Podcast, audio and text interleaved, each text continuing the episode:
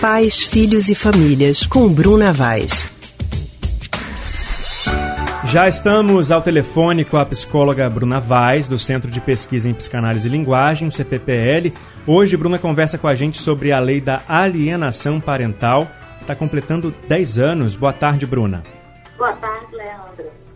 Boa tarde, Bruna. Boa tarde, Lívia. A alienação parental é a prática de induzir na criança ou no adolescente a raiva ou desgosto pelo pai ou pela mãe. Ou seja, é quando dentro da família uma pessoa destrói a imagem, aquela imagem positiva, bem bonita que o filho tinha em relação a um dos pais ou aos dois. A alienação parental é crime. Bruna, o que mudou de 10 anos para cá, depois que foi promulgada, depois que passou a valer a lei que criminaliza a alienação parental?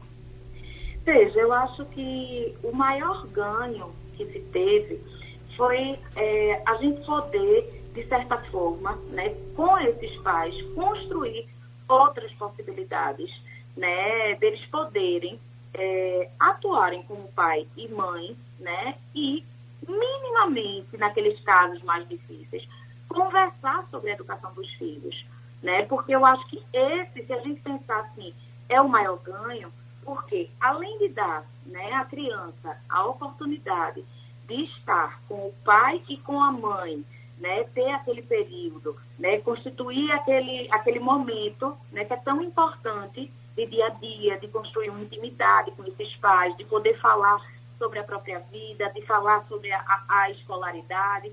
Então, é, é, a gente sempre fala dessa importância, né? E também de tentar diminuir alguns, é, porque via justiça, diminuir, diminuir alguns impactos na criança no que se refere né, à forma que o pai ou a mãe estivesse agindo em relação à criança.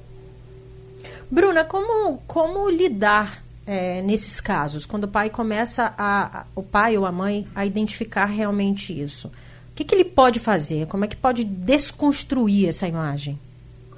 Eu acho que, que uma situação como essa não é fácil né, para ninguém.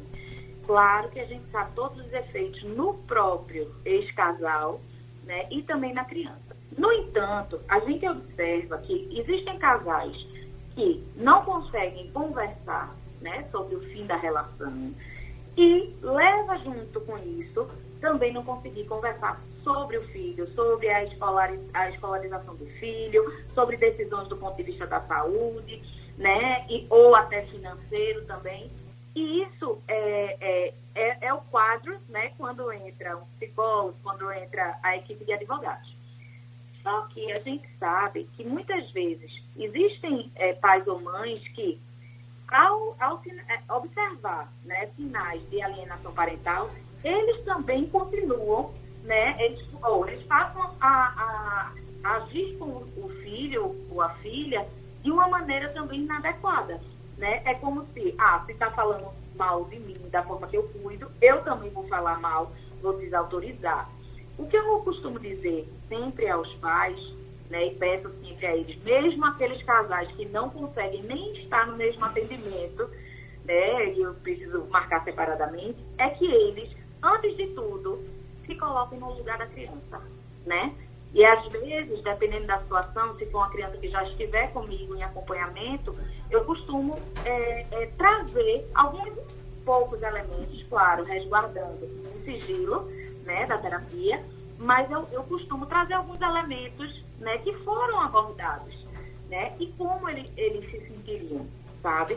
Por que eu, eu faço isso? Porque eu acho que antes de tudo, pai e mãe precisam se identificar com os seus filhos, tentar entender o que é está acontecendo, como é que está a vida, como é que está lidando com essa situação. A gente tem que lembrar que separação entre o casal né, é, não é o, o, desejo das crianças. Muitas crianças dizem, ah, foi melhor mesmo se separar.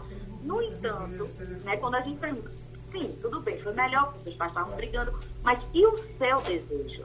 Né? Então, a criança ela deseja e ela precisa de um ambiente harmônico.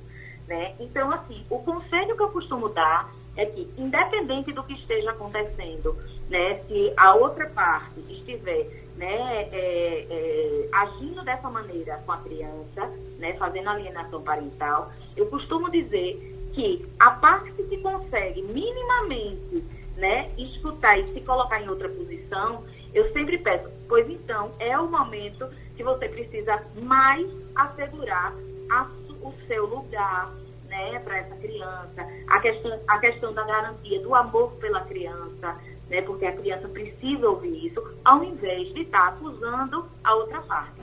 O que é, é, essas pessoas vão fazer do ponto de vista da justiça é uma coisa.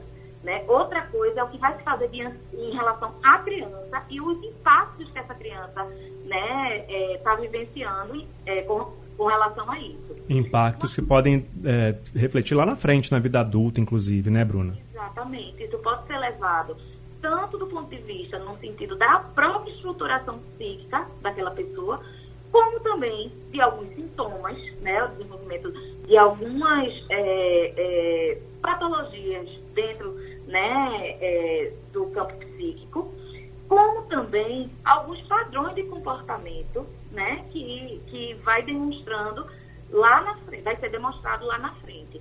Outra coisa que eu queria falar, e aí não seriam para os pais, mas para os advogados, que eles busquem né, o espaço é, da terapia é, no sentido de poder pensar uma estratégia em que a criança ganhe mais.